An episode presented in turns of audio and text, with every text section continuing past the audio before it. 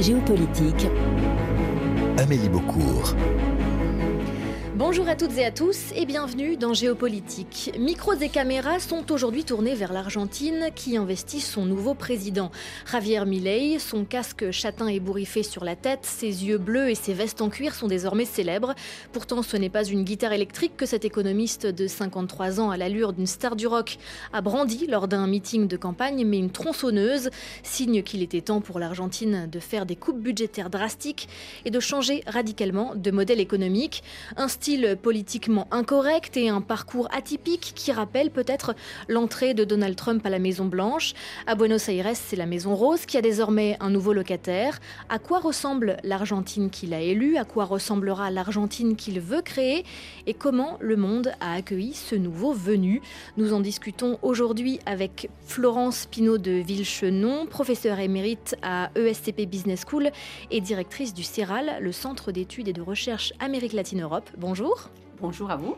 Et Jean-Jacques Kourliansky, directeur de l'Observatoire Amérique latine à la Fondation Jean Jaurès. Bonjour. Bonjour. On va essayer dans un premier temps euh, de comprendre cette victoire euh, de Javier Milei.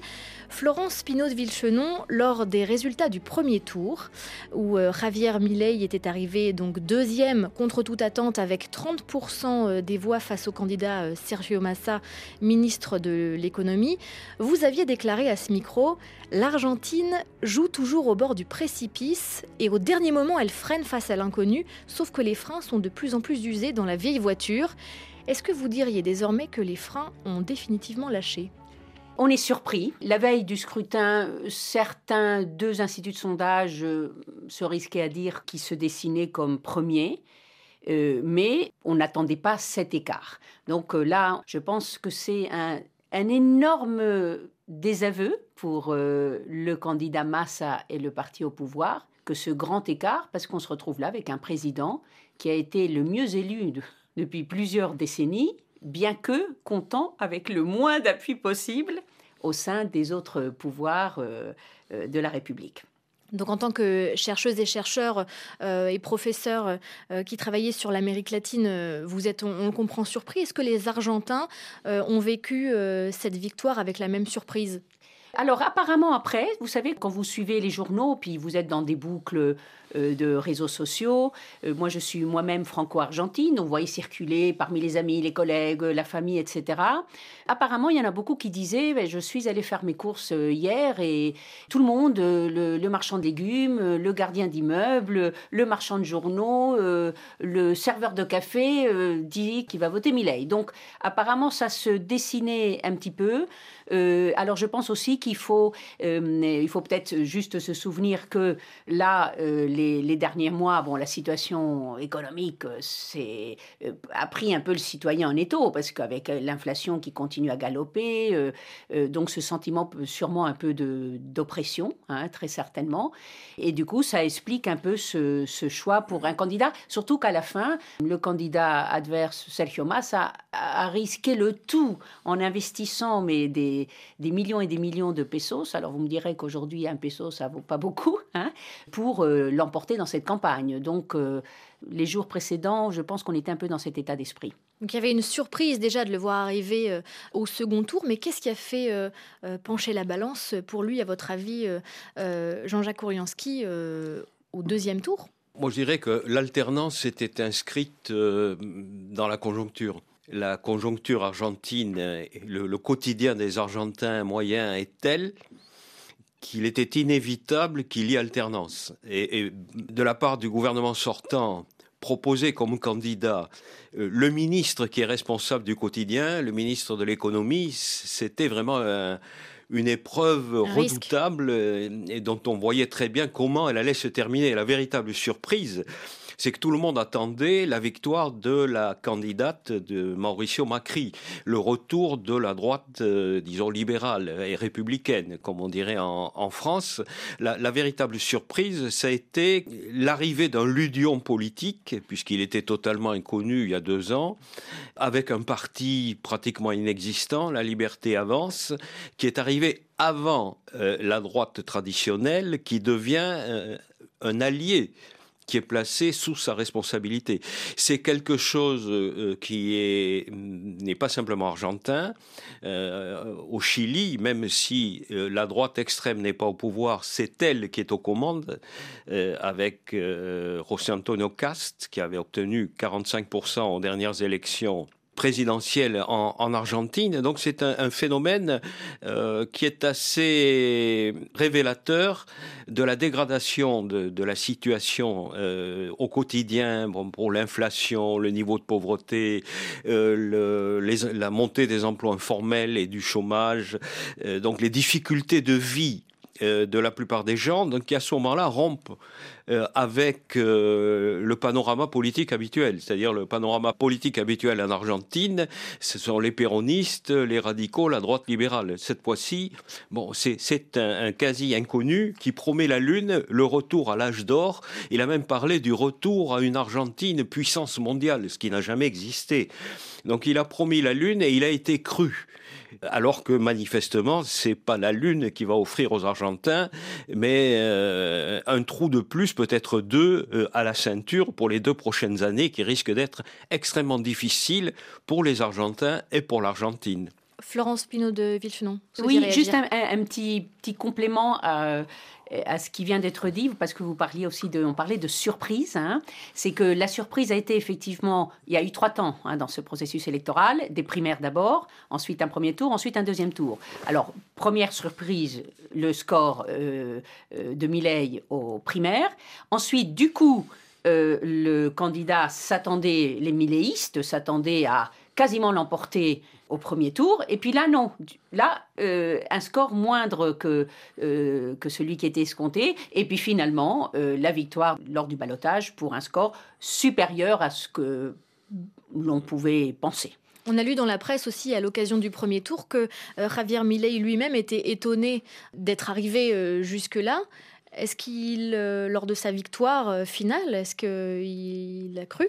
Écoutez, moi je pense, euh, c'est vrai que c'est un parcours un peu de météorite. Hein. Est-ce qu'il y a cru au début? Peut-être pas. Enfin, on n'est pas dans ces petits secrets, mais probablement pas. Néanmoins, euh, il a pris goût au jeu, puis il avait ses idées à faire passer. Et puis je pense que peu à peu, il, s'y est vu. Maintenant, on va sûrement en parler lors de l'émission. Euh, l'heure a sonné de la prise de fonction. Est-ce qu'on pourrait revenir, euh, avant de, parler du projet de Javier Milei, euh, avec vous, euh, Jean-Jacques Kouriansky, de cet homme, sa personnalité, son parcours? Qu'est-ce qu'on sait de Javier Milei? Comment est-ce qu'on le décrirait à quelqu'un qui découvre sa photo il fait, des journaux. Euh, il fait partie manifestement de la grande famille de l'extrême droite européenne et latino-américaine. Hein. Il est dans le, le projet qui a été mis en place sous le nom de Forum de Madrid par le parti Vox en Espagne.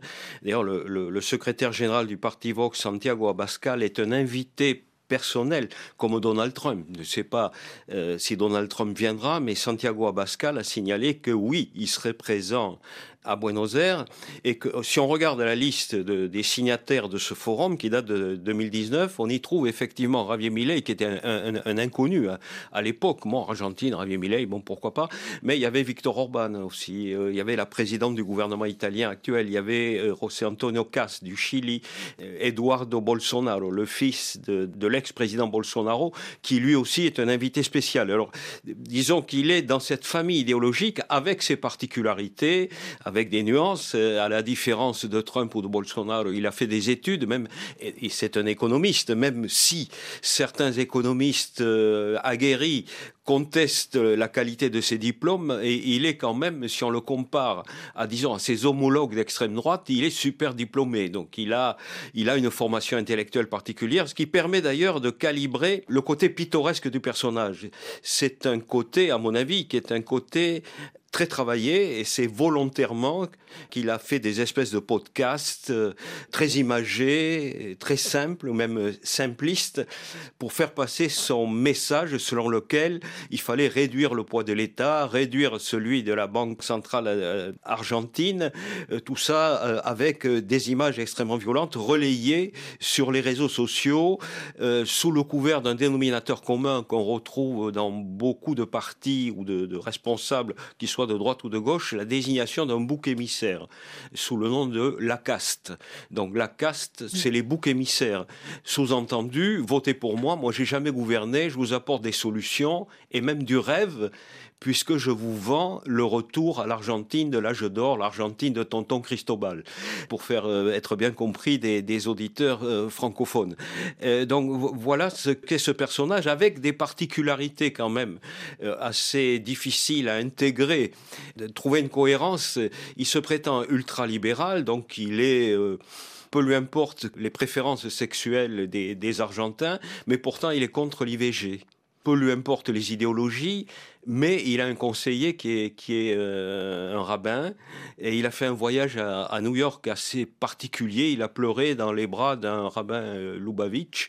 Euh, il y a un débat d'ailleurs entre rabbins, j'ai vu en Israël, les rabbins progressistes qui critiquent les conseillers, les rabbins de droite qui sont autour de, de ce personnage, de Ravier Milei. Donc ça ajoute un élément un peu surprenant et qui est difficile à comprendre lorsqu'on voit que d'un point de vue économique, c'est un ultralibéral. Il a même parlé à certains moments de, de, vente d'organes, même de, la possibilité pour les parents de vendre leurs enfants, etc. Dans un système, tout relève du marché, mais pourtant tout ne relève pas du marché. Alors, est-ce que ce sont des concessions euh, qu'il a faites à son entourage?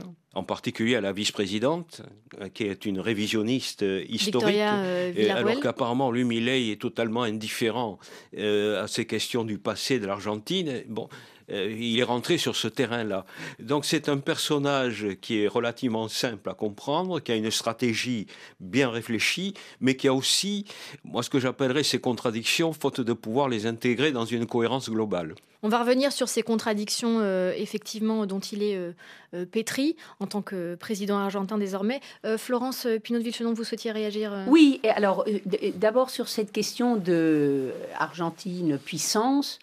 Là, peut-être que ça appelle à être euh, abordé d'une façon un petit peu plus nuancée. Quand vous dites puissance, c'est la richesse qui promettait, c'est ça euh, Non, le, rêve d'un retour âge d'or. À une hein, Argentine prospère, opulente. Oui. Alors, au fait, non, cette Argentine prospère, ce, que, ce qui est, je pense, assez vif dans l'imaginaire argentin, dans cette société aussi qui, qui est faite de, de, migrants, hein, notamment venus d'Europe, hein, c'est cette idée que euh, il y a 100 ans, l'Argentine, d'après, si vous regardez les chiffres de la Banque mondiale, l'Argentine occupait le 10, 11e. Alors, ce n'était mm. pas la première puissance, ni la deuxième, ni la troisième. Mais elle occupait quand même ce rang de 11e pays en termes de richesse. Hein, et que maintenant, il en est à 66 et quelques. Donc je pense que lui, il veut toucher ces, fibres. Alors ça parle pas peut-être aux très jeunes qu'il a atteint autrement avec ce style euh, blouson de cuir, euh, rock, euh, communication très simple et crue, mais plutôt aux autres générations. C'est-à-dire il fut un temps où on était bien et puis où on pensait que la génération suivante allait être mieux que la précédente. Et, maintenant ça, ça fait quand même quelques années que je crois que le constat chez les Argentins, il est celui-là, c'est plus vrai. Donc je pense que c'est surtout ça. Euh, qu'il voulait toucher. Euh, concernant son attachement, appelons-le comme ça, au judaïsme, ce qui est intéressant, c'est que apparemment, euh, il aurait entrepris. Il, est curieux quand même, ce, candidat, ce, bah, ce président élu, c'est plus un candidat. Il aurait quand même pris goût à. il aurait entrepris un chemin spirituel vers le judaïsme qu'il ferait très sérieusement. Et effectivement, quand il est allé à sur New le Tard alors sur le tard, qui est assez alors récent, ça a peut-être quelques années, mais qui, ne date pas de sa jeunesse. Alors c'est pas, il n'est pas non plus, c'est pas un senior, mais euh, c'est pas un phénomène de jeunesse, et que du coup, il paraît qu'il serait assez rigoureux dans le, la lecture de la Torah, des livres saints, etc. Et que euh, bon, il on n'écarterait pas une conversion au judaïsme, ce qui est tout à fait inusité dans, en Argentine, où d'ailleurs jusqu'à il n'y a pas si longtemps, il fallait, il est écrit dans la Constitution que pour être président, il fallait être de nationalité argentine, ce qu'on peut comprendre, mais également de confession euh, catholique. Alors, certains disent euh, que ça montrerait le côté assez finalement euh, entre honnête, ingénu, spontané du candidat, parce que un observateur disait aujourd'hui de se déclarer dans proche du judaïsme, c'est pas une carte qui valorise une candidature, ni contre ni rien, c'est une carte plutôt neutre. Qu'ils la brandissent ou qu'ils le disent aussi clairement et qu'ils se rendent aux États-Unis avant d'aller voir le président Biden, il est allé se recueillir sur la tombe d'un rabbin et puis recevoir la bénédiction d'une grande autorité du, monde juif euh, euh, à New York ou Washington, je crois que c'est à New York. Euh, ça montrait que finalement, bon voilà, on aurait un candidat qui finalement euh, n'est pas préoccupé par le politiquement correct, quoi, qui est assez euh, honnête vis-à-vis de lui-même. Hein. concernant donc le judaïsme. Et puis alors concernant la vice-présidente, ce qui est intéressant effectivement, on devrait attendre, et elle l'a dit, d'elle des positions très conservatrices et puis même révisionnistes, hein, euh, ce qui, à mon sens, n'ont aucun lieu d'être aujourd'hui. L'Argentine n'a pas besoin de ça. Hein. Mais du coup, dernièrement, ce qu'on a noté, c'est que depuis l'élection, il s'est passé là euh, un peu plus de deux semaines, on s'approche de la nomination. Et là, du coup, ce qu'on voit, c'est que Victoria Villarruel pas du tout vidée de ses fonctions, c'est pas ça. Elle est en tant que vice-présidente, elle va être à la tête du Sénat, elle va remplacer Christina Kirchner. Mais des nominations euh, sur lesquelles elle pensait avoir un certain ascendant n'ont pas eu lieu, typiquement euh, euh, ministre euh, de Défense et ministre de la Sécurité, qui du coup vont être occupés, ces deux ministères, par au fait ce qui a été la formule présidentielle en concurrence de l'alliance euh, pro, menée à l'origine par l'ancien président Macri. Et donc, ça va être euh, la candidate à la présidence, Madame Bullrich, qui va occuper le poste de ministre de la Sécurité, et ça va être son vice-président qui va occuper le poste de ministre de la Défense. Ça veut dire que, du coup, euh, les observateurs de la vie politique argentine ces jours-ci disent que Madame Villarreal est en train pas de perdre, mais de voir son influence un petit peu paralysée. Est-ce que ça fait partie, selon vous, de cet adoucissement de ton euh, dont on parle euh, dans la presse ces jours-ci, depuis son élection? C'est-à-dire qu'il s'est fait élire Javier Milei avec un discours très violent. On a vu toute une kyrielle d'insultes à l'égard de, de la classe politique argentine ou d'ailleurs étrangère. Et puis finalement, maintenant qu'il est élu, on dirait qu'il se refroidit un petit peu. Est-ce que ce, par rapport à la vice-présidente, ça pourrait être aussi signe qu'il recule? Oui, moi je pense qu'il freine? Euh, oui, je, pense euh, personnellement que ça doit être lu de cette façon, c'est-à-dire on a un candidat, comme vous le rappeliez, hein, qui a été lu sur un programme radical des propos violents. Et, là maintenant, effectivement, je pense qu'il... Euh, touche la réalité, il prend pied, et puis euh, il sait bien qu'il faut qu'il assure la gouvernabilité. Donc je pense que là, on est au cœur des discussions de ces jours-ci. Ça veut dire que cette image sur laquelle euh, il s'est fait élire, parce que c'est pas la première personnalité qu'on voit euh, euh, comme ça, un peu sortie de, de nulle part, très peu politiquement correcte, ce serait finalement une image créée de toutes pièces pour se faire élire, mais que ce serait finalement juste de la forme et, pas du fond, euh, Jean-Jacques Orlianski Avant de vous répondre, une petite anecdote concernant cette euh, filiation, cette amitié avec la religion juive. À l'époque du président Menem, qui a été un, un péroniste néolibéral. Euh, un certain nombre d'anciens conseillers de Menem économique sont intégrés dans l'équipe d'ailleurs de, de Ravi Milei. Son conseiller diplomatique de l'époque, l'un de ses les plus connus, Carlos Escudé, s'était converti au judaïsme.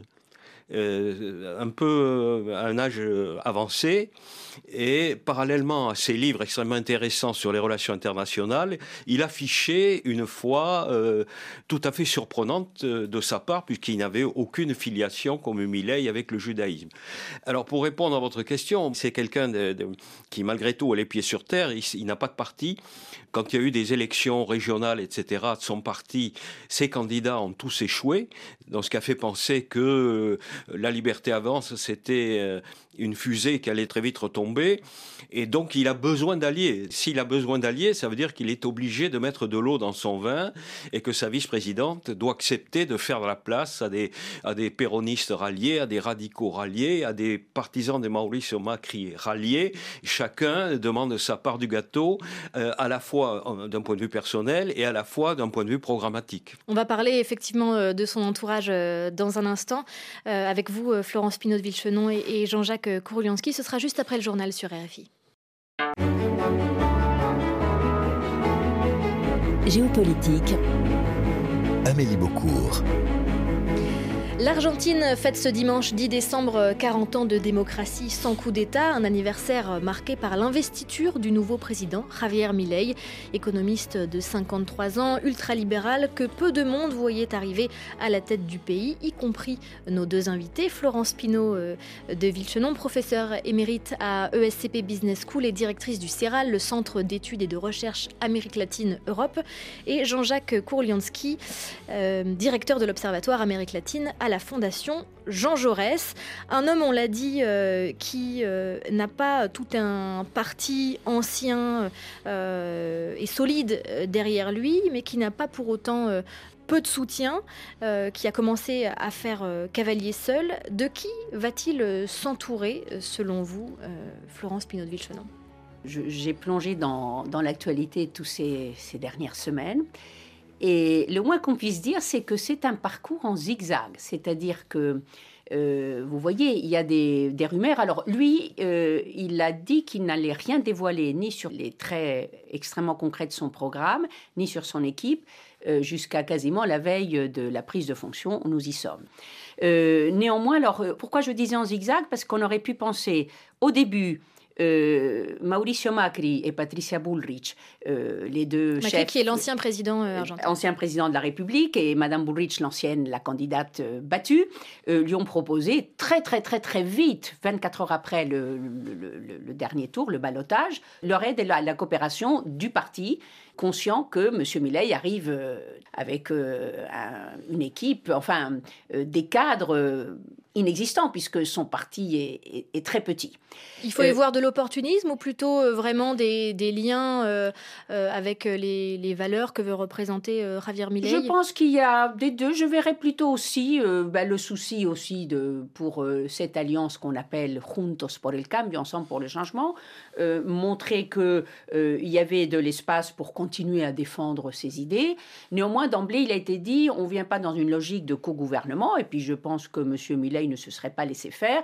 On vient plutôt dans une logique d'aide, de, collaboration. Mais alors après, on est passé de ça. Euh, alors du coup, ça a suscité, vous voyez, c'est pas une affaire facile parce qu'il y a les vrais, les milléistes de la première heure. Mais tout ça, c'est très jeune puisqu'il a fait irruption politique en 2018. Hein. Mais, son, son noyau dur, effectivement, a un petit peu manifesté une certaine, un certain désaccord. On ne va pas être colonisé maintenant par euh, le parti de, de centre droit. Il n'en est pas question.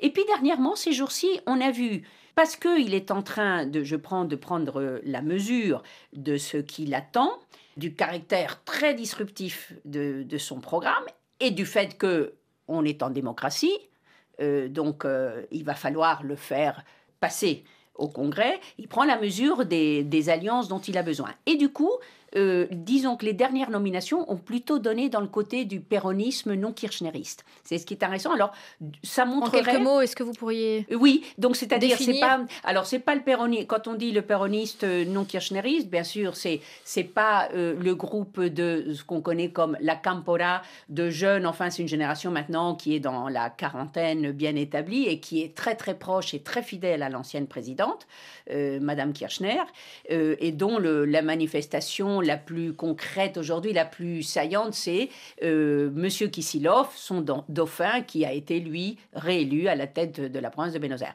Donc on voit maintenant, alors des péronistes, sont, c'est pas des péronistes euh, kirchneristes, c'est-à-dire c'est des péronismes surtout de province. On, retrouve là des collaborateurs de, de Schiaretti, qui est le gouverneur de la province de Cordoba, euh, qui est un péronisme plutôt réformateur. Et de fait, il a récemment annoncé la c'est tombé, la nomination de qui va présider la Chambre des députés, qui va présider le Sénat, deux postes clés si l'on parle de stratégie d'alliance et si de construire un dialogue il s'agit, bien sûr. Et là, c'est on a deux, deux figures euh, provenant des fils euh, d'un péronisme de ce type et qui est anti-kirchneriste. D'ailleurs, M. Schiaretti n'avait pas à condamner très ouvertement la prise de position du, gouvernement Fernandez il y a, un mois euh, concernant un, litige et il s'est montré ouvertement contre le, le. Donc vous voyez, il y a des péronistes qui n'étaient pas d'accord. Et, apparemment, M. Millet, là, est en train d'aller les chercher. Donc ça fait beaucoup de sensibilités différentes et puis de gens euh, qu'il va falloir contenter. Sur quel dossier, à votre avis, est-ce que Javier Milei euh, pourrait faire demi-tour et sur lesquels il ne pourrait pas euh, transiger pour tout de même contenter ses électeurs? Alors moi je pense qu'il y a des dossiers qui d'ailleurs, si vous regardez bien, dans le cadre du dernier débat, qui a eu lieu une semaine avant le deuxième tour, sont passés sous silence. Euh, par exemple, ce qui c'est plutôt l'agenda de euh, Victoria Villarruel, sa, sa vice-présidente. Donc tout ce qui avec qui il y a d'énormes contradictions d'ailleurs. Euh. Voilà. Donc tous ces termes sociétaux, à mon avis, bon. Je, ne vois pas le président dépenser son énergie et, et, et, sa popularité sur ces dossiers-là. Alors il y a deux dossiers tous maintenant s'accordent, après que cela ait été pointé par de nombreux économistes, hein, euh, c'est le dossier dollarisation et fermeture de la banque. De fait, euh, euh, M. Caputo, ministre de l'économie et, le récemment nommé directeur de la Banque centrale, bon, c'est pas du tout d'actualité. Il a bien annoncé maintenant, il l'a dit il y a quelques jours, Millet, que ça allait être des réformes de deuxième génération sans même donner de date.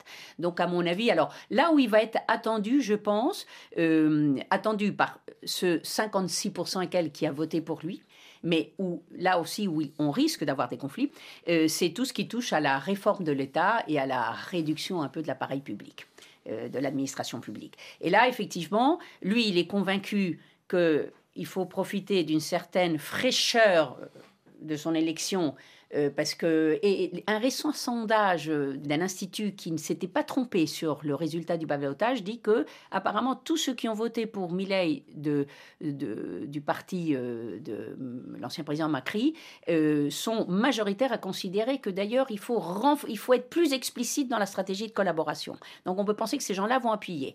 Néanmoins, tout va dépendre aussi de l'attitude des syndicats euh, de l'attitude de la CGT. Euh, si il faut surtout éviter du conflit dans les rues et, cette fraîcheur de ce président qui débarque euh, en, nouveau venu. Bon, on sait tous hein, que la fameuse grâce des 100 jours, quand vous regardez tout autour tous les présidents, tous les chefs de l'État, maintenant elle se raccourcit de plus en plus. Vous écoutez RFI Géopolitique. Jean-Jacques Kourianski, donc effectivement, euh, euh, Javier Milei avait déclaré dans ses discours, euh, je cite, ça ne sont pas mes mots, le ministère de l'Environnement et du Développement durable, dehors le ministère des Femmes, du Genre et de la Diversité, dehors le ministère de la Santé, dehors, concrètement, on va se retrouver avec plus aucun ministère. Une privatisation de, de, ces, de ces Il a réduit le nombre de ministères, mais ce qui ne veut pas dire que les, les attributions qui étaient celles de ces ministères ont, ont totalement disparu. Elles sont, par exemple, la culture, il n'y a plus de ministère de la culture, mais il y aura un secrétaire à la culture. Alors, cela dit, euh, ce secrétaire à la culture a annoncé qu'on euh, peut fonctionner avec 33% euh, de moins de dotation budgétaire. Donc, c'est, à mon avis, c'est plutôt dans cette direction-là que, l'on s'oriente. Donc, c'est une ligne générale, une philosophie générale. C'est pas la dollarisation, la disparition de, de la banque centrale, mais une philosophie sur laquelle peut se retrouver effectivement les électeurs de pro, des péronistes de tradition ménémiste ou de, ceux de la province de, Cordoba, certains radicaux, puisque le, ministre de la Défense vient du radicalisme. Et là, euh, il n'a pas effectivement concrétiser ce qu'il ce qu'il allait faire.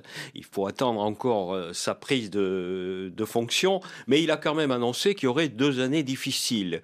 Donc du sang, euh, des larmes, de la douleur euh, mm. pour les, les Argentins, ce qui a provoqué immédiatement la réaction du syndicat CGT. Attention, si vous touchez aux droits acquis, nous, on se mobilise. On sait ce que ça veut dire. Chaque fois qu'en Argentine, il y a eu un président non péroniste, la CGT il lui a empoisonné la, vie.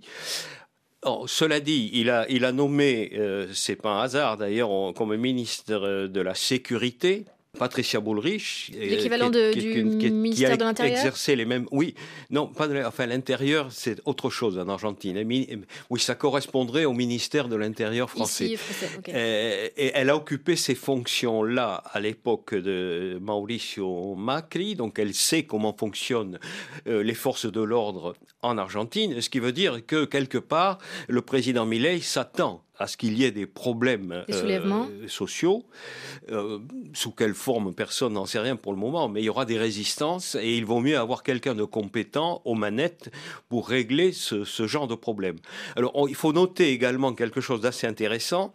Euh, alors, effectivement, il a passé des accords avec quantité de gens, des péronistes non kirchneristes, des, des radicaux, y compris des groupes intermédiaires. Il y a eu une, une, rupture au sein du groupe parlementaire macriste.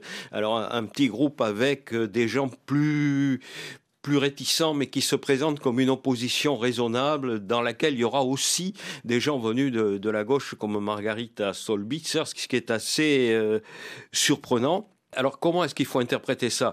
Il a repris ça peut-être du modèle Trump, il ne va pas s'adresser, après avoir reçu tous les insignes symboliques du président, le bâton, la bannière, etc., il ne va pas s'adresser au Parlement, il va s'adresser à ses militants, à ses partisans, à l'extérieur du Congrès, donc il y a une grande place euh, des deux congrès. Le Sénat d'un côté, le Congrès des députés de, l'autre, et le Congrès des députés est l'édifice le plus majestueux avec un énorme escalier. Et là, il a prévu, euh, il faudra voir s'il y a beaucoup de monde ou pas, de s'adresser directement au peuple. Quelque part, par-dessus le Parlement qui sera derrière lui. Euh, donc c'est quelque part un signal peut-être euh, de sa façon dont il envisagera à l'avenir de faire pression sur le Parlement si le Parlement euh, se montre réticent à voter notamment la seule chose dont on a eu euh, euh, vent, c'est qu'il y aura une loi dite omnibus sur la réforme de l'État. Donc réforme veut dire réduction, privatisation, euh, pour lesquelles il a demandé les conseils de celui qui avait conseillé le gouvernement Menem au moment des grandes privatisations des années des années 90. Face à lui, euh, Florence euh, Pinot de Villechenon, comment est-ce que vous voyez euh, s'organiser les contre-pouvoirs? Justement, l'opposition, que ce soit les soulèvements dans la rue, s'il y en a, mais aussi les opposants politiques? Alors, soulèvements dans la rue ou conflits sociaux, euh, troubles sociaux. Avec les syndicats qui montent. Oui, alors voilà. Et, comme euh, on le rappelait là tout à l'heure, c'est vrai qu'on pense tous à la présidence d'Alfonsine qui avait eu à faire face, un président radical, et qui a eu à faire face à dix grève générale de la CGT. Ce qui était intéressant l'autre jour, il y a eu, euh, il y a la, famille Mojano, c'est Monsieur Mojano, c'est un leader syndicaliste très puissant et qui en même temps agit un peu en famille parce que c'est, je ne sais pas, au moins il y en a, il y a deux de ses fils, peut-être ce n'est que deux, qui sont avec lui. Et un de ses fils, Facundo, a, eu une déclaration dans, dans, la presse, qui était récupérée par la presse, où finalement, c'est intéressant parce qu'il disait, ben, les amis, il faut quand même reconnaître que bah, le, modèle, là, euh, ça marche pas. On, atteint les, on va atteindre les 50%, disait-il, de pauvreté. Il y a quelque chose qu'on a quand même dû faire mal. Et je pense qu'il n'est pas raisonnable d'emblée. Il faut laisser à monsieur, au nouveau au président élu euh, le temps de, de prendre ses fonctions et de développer sa politique. Après, on verra ce qu'on fera. Hein. Non, mais j'ai trouvé que c'est intéressant ce, cet embryon d'autocritique de la part du fils d'un des plus puissants syndicats de, de Alors, concernant les partis, effectivement, ce à quoi on assiste aujourd'hui, un, un, peu à des, des, divisions, des éclatements, de la fragmentation au sein des partis. Parce que l'alliance Juntos por el Cambio, qui était une alliance au fait anti-kirchneriste, là, elle est arrivée déjà divisée. Et puis maintenant, elle se divise aussi parce qu'il y a des groupes de députés qui vont suivre plutôt la position de Madame Bullrich, qui est de faire partie du gouvernement. Il y en a d'autres qui, plutôt les Laretis, qui étaient contre, qui vont rester contre. Alors, est-ce qu'ils vont s'unir pour, euh, au moment d'émettre un vote? Espérons-le, parce que sinon ça va être ingouvernable.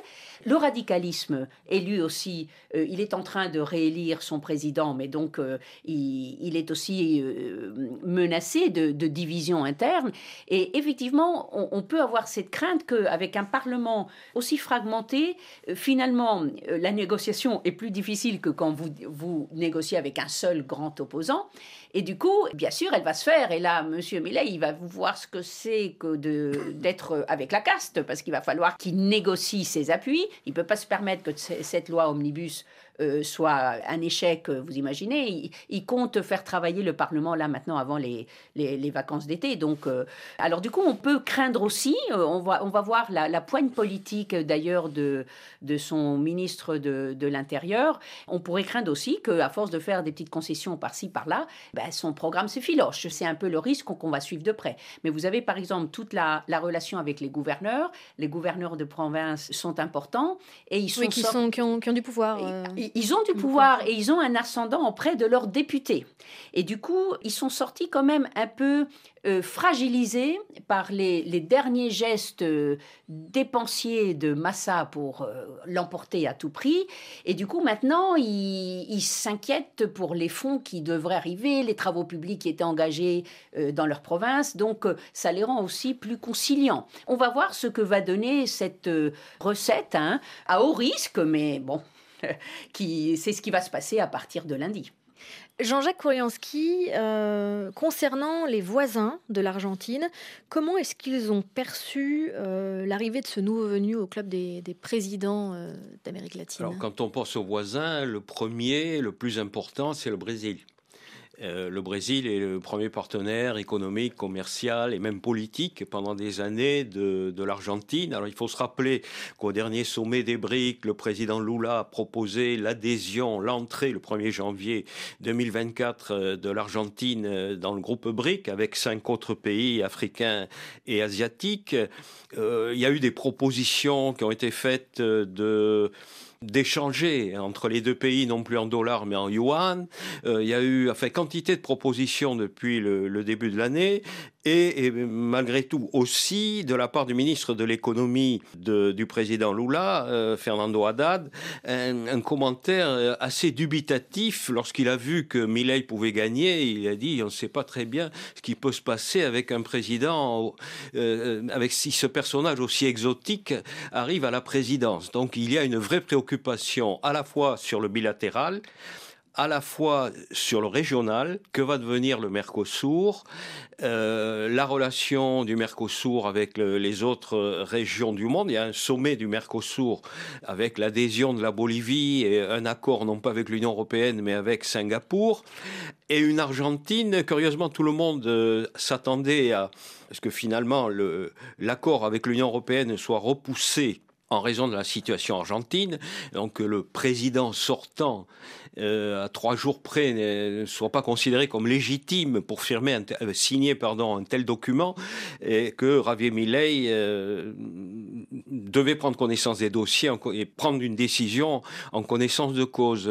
La, ministre des Affaires étrangères, future ministre des Affaires étrangères de Javier Milei s'est rendue à Brasilia, mais finalement c'est le gouvernement sortant de l'Argentine qui a fait valoir des arguments signalant que même si s'il avait été en, situation de plus légitime de, gouvernance, il n'aurait pas signé l'accord Union européenne-Mercosur. Un accord qui a son importance parce qu'il créerait euh, la plus grande zone de libre-échange euh, au monde entre euh, le Mercosur voilà. et, Alors l'ambition du Brésil, c'est non pas une ambition latino-américaine, mais sud-américaine. Le président Lula avait invité son homologue argentin et, ses, ses, collègues de tous les pays d'Amérique du Sud à Brasilia le 30 mai dernier. Tout ça est tombé à l'eau. Le président brésilien souhaitait élargir le Mercosur au Venezuela. Euh, évidemment, euh, c'est également tombé à l'eau dans la mesure où euh, Javier Milei se situe, il l'a dit très clairement, dans le camp occidental et dans le camp des défenseurs d'Israël. Donc, à sa prise de fonction, le Venezuela, Cuba, le Nicaragua n'ont pas été invités. En revanche, le président chilien, en raison des, relations d'État à État, non pas de, sympathie partisane, sera présent euh, à la prise de fonction de, de Javier Milei. Euh, donc on voit euh, une diversification et une ouverture de Javier Milei sur les Européens les plus anti-européens, je dirais, hein, sur la Hongrie, le parti Vox en Espagne, ce qui n'empêchera pas d'ailleurs le, roi d'Espagne d'être présent, mais pas le président du gouvernement espagnol. Merci beaucoup Jean-Jacques Kourianski. Merci aussi à vous Florence Pinot de Villechenon. Géopolitique touche à sa fin. Merci également à Nathalie Laporte et Cécile Lavolo qui ont réalisé et préparé cette émission que vous pouvez réécouter sur l'application Pure Radio ou sur rfi.fr. Tout de suite, un nouveau journal sur RFI.